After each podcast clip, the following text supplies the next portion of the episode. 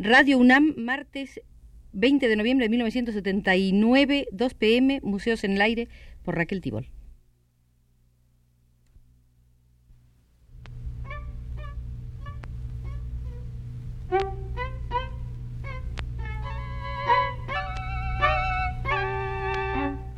Museos en el Aire.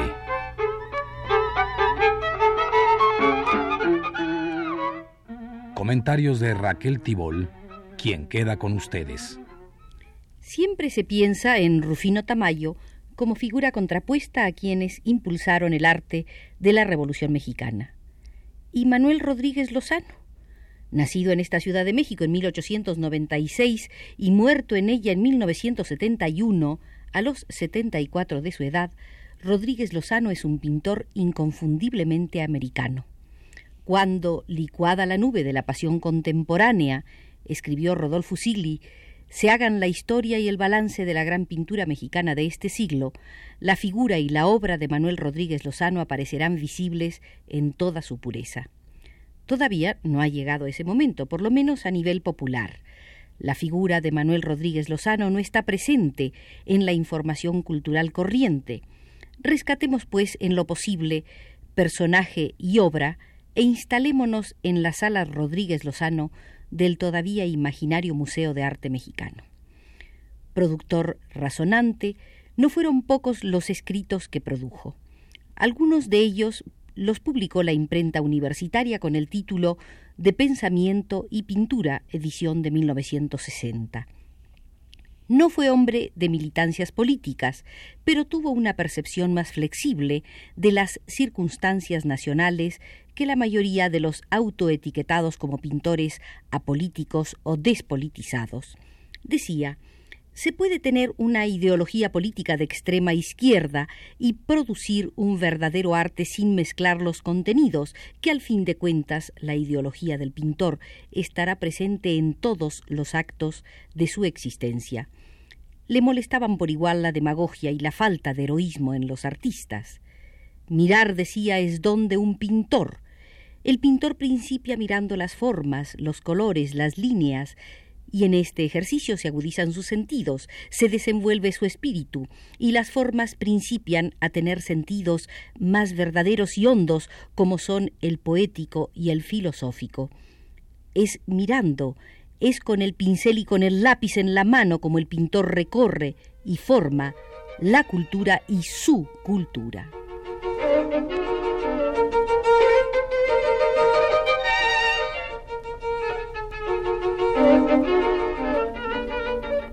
Rodríguez Lozano vivió en Europa siete años, de 1914 a 1921.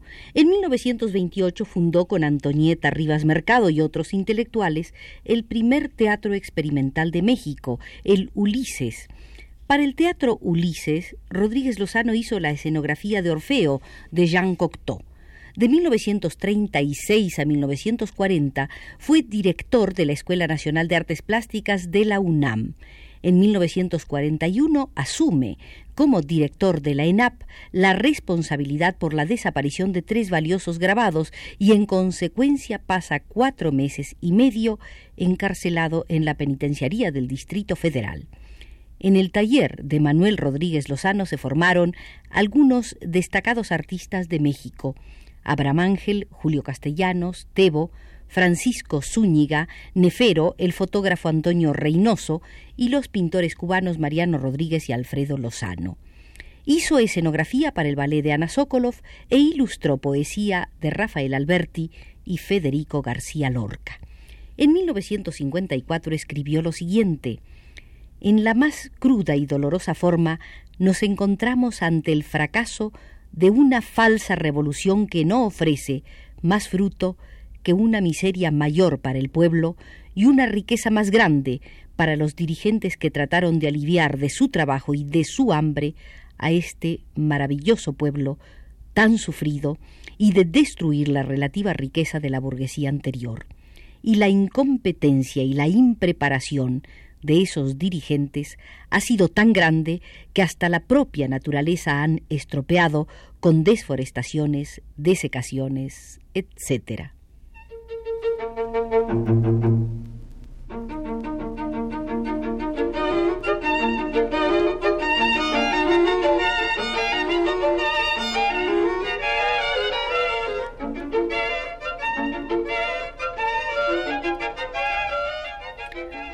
Lozano tenía su propia concepción de lo nacional y de la integración bolivariana en el campo del arte. En 1925 relató en Buenos Aires, en la tribuna de Amigos del Arte, sostuve por primera vez la afirmación de América, el derecho que nos asistía a expresarnos como cualquier ser humano y a hacer visibles una sensibilidad, un sabor, un sonido, una luz y una geografía diferentes de las de Europa. Una de mis satisfacciones, si así puedo llamarla, es que de esas afirmaciones mías saliera Don Segundo Sombra de Ricardo Guiraldes, la mejor novela de América. En la pintura mexicana todos partimos con una nobleza y una pasión enormes por México, pero en ese mismo año a mi regreso al país, es decir, 1921, mi sorpresa fue grande al ver que muchos de los que por entonces considerábamos grandes pintores se habían corrompido, dice Rodríguez Lozano, y me llevó a escribir una serie de aforismos que llamé hondazos. Uno de ellos decía lo siguiente de las trincheras de la guerra europea nació un arte anecdótico. De los motines de nuestra revolución nació otro arte anecdótico. La estafa revolucionaria ha sido llevada también al arte. ¿Cómo puede orientarse la juventud cuando se encuentra ante el triunfo de la estafa y del fraude? Los segundones dan chamba a los jóvenes a condición de que se sumen a sus ideas, anulando así el artista en potencia que puede haber en cada uno de ellos. Los grandes corruptores se han ido del arte a la publicidad, vencidos por la codicia y por el medio. Pero ante la cochina realidad, ante el fraude que padecemos, los que hemos sacrificado todo lo que puede desear un hombre como bienestar, pudiendo tenerlo con gran facilidad, por una mística, no hay arte sin mística, tenemos la orgullosa conciencia de haberlo hecho por este pueblo maravilloso. Entonces, ¿cómo podemos aconsejarle a esta juventud que se dedique a la cultura, que tenga heroicidad monstruosa para hacer un arte, si el coronamiento de su esfuerzo será ver premiado al mistificador, al chamarilero y al defraudador? Haría bien el gobierno en pensar que de un pueblo solo queda su cultura, pero que ésta no puede realizarse en la miseria. Los políticos son pasajeros, no nos importan sus reinados de seis años. Lo que nos importa es México, que es lo permanente, y su permanencia sólo será posible y perdurable por su cultura.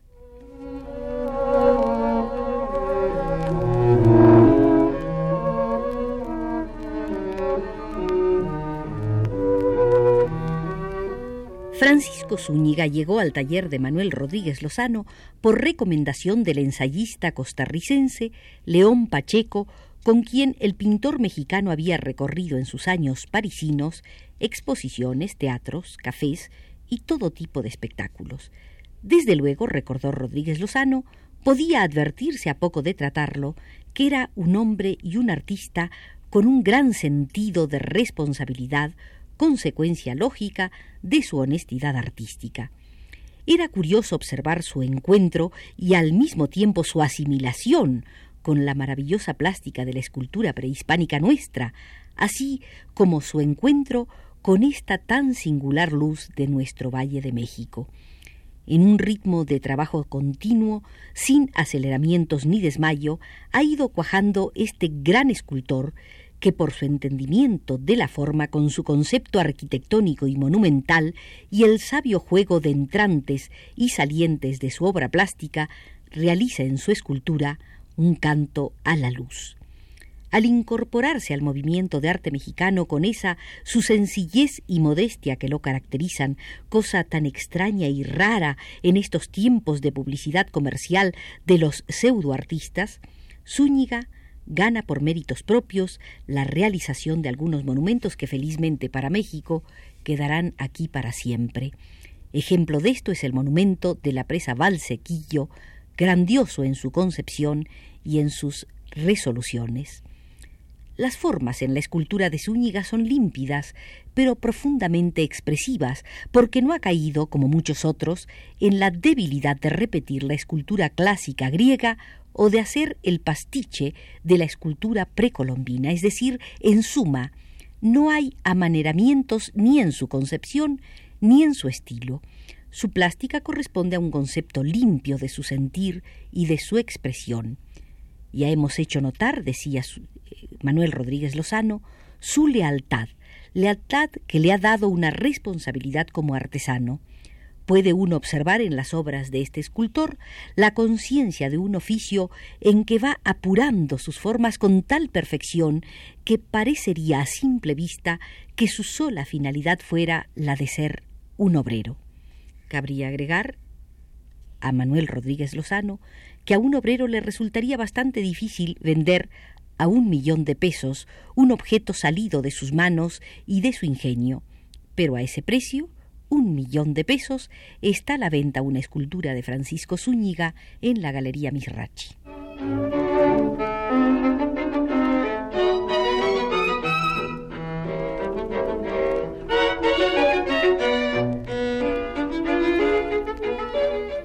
Pero volvamos al reencuentro de Manuel Rodríguez Lozano con el México de 1921. Los artistas mexicanos regresamos en 1921 a México. Diego Rivera, Roberto Montenegro, Adolfo Best y yo, sin estar en contacto, llegamos todos con la idea intentar por primera vez un arte que no fuera tributario, que no fuera colonial, sino real y formalmente mexicano, por primera vez los artistas dábamos el grito de independencia. Diego Rivera era el más formado entre nosotros y el que tenía una expresión lograda por aquel entonces. Y fue José Vasconcelos, bajo la sugestión que le diera Pedro Enrique Sureña, quien ofreció un muro a Rivera en el anfiteatro de la Escuela Nacional Preparatoria.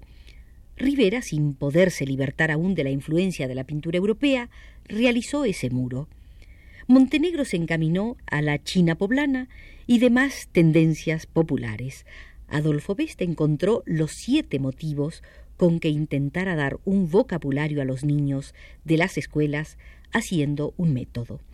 Manuel Rodríguez Lozano más humildemente se puso a bucear en la plástica popular, camino lento pero seguro. Existían antecedentes de calidad extraordinarios, casos aislados en que ya se veía cuajado un arte auténticamente mexicano. El pintor guanajuatense Hermenegildo Bustos, de una calidad plástica y un sentimiento extraordinarios, el grabador José Guadalupe Posada, extraordinario receptor de todos los acontecimientos que sucedían en la Ciudad de México, algunos pintores de provincia, con naturalezas muertas y retratos admirables, pero eran casos aislados que no se habían propuesto la voluntad afirmativa de dejar de ser vasallos de la pintura europea. Se podría decir que en América hasta entonces no existía la pintura sino como una imitación, cuando no como un remedo de la pintura europea. Lo mismo en México que en Ecuador o Perú, en la Argentina que en Chile o en Brasil o en los Estados Unidos. El núcleo mejor de la pintura americana, sin embargo, siempre fue el mexicano. En México la tradición de una pintura independiente no se pierde. En el siglo XIX se destaca Velasco, gran pintor dotado extraordinariamente, pero Velasco no aportó nada personal, no alcanzó un punto de vista propio, se limitó a trasladar el juego de míralo aquí y ahora míralo acá, realizándose perfectamente en su pintura sin intervenir el artista, tal como si el paisaje fuera visto por una vaca. Tiempo después, seguía diciendo Manuel Rodríguez Lozano, apareció un gran pintor aisladamente, verdadero pintor, Joaquín Clausel, impresionista en un principio que sin llegar a la formalidad constructiva de un Cézanne, ni caer en las brumas, como más tarde harían otros de esa escuela, nos da un ambiente mexicano de admirable colorista.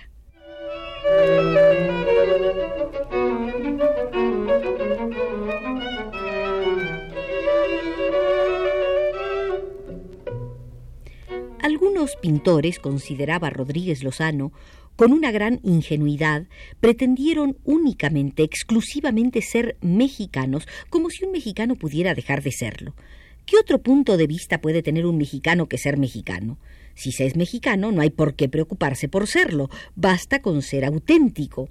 Hay que estar ciego para no comprender esto en América, especialmente en México, país y pueblo de una extraordinaria plástica. La fuerza de la pintura está en su propia limitación, que vale por sí, por su realización y sobre todo por su contenido creador. Si realmente la pintura como arte tiene un valor estimulante espiritual, désele así auténtico al pueblo, y entonces cumplirá su función. Hemos pretendido los pintores modernos, y es quizás nuestro único orgullo, ganar nuestra libertad de expresión. La independencia pictórica se ha consumado en el continente. Bueno, amigos de Radio UNAM, lo siento, pero hemos de abandonar la sala Rodríguez Lozano del Museo Nacional de Arte y aceptarlo como es, en imagen y palabra.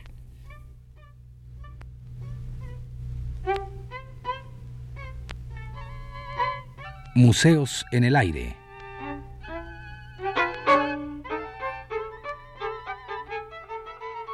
Comentarios de Raquel Tibol.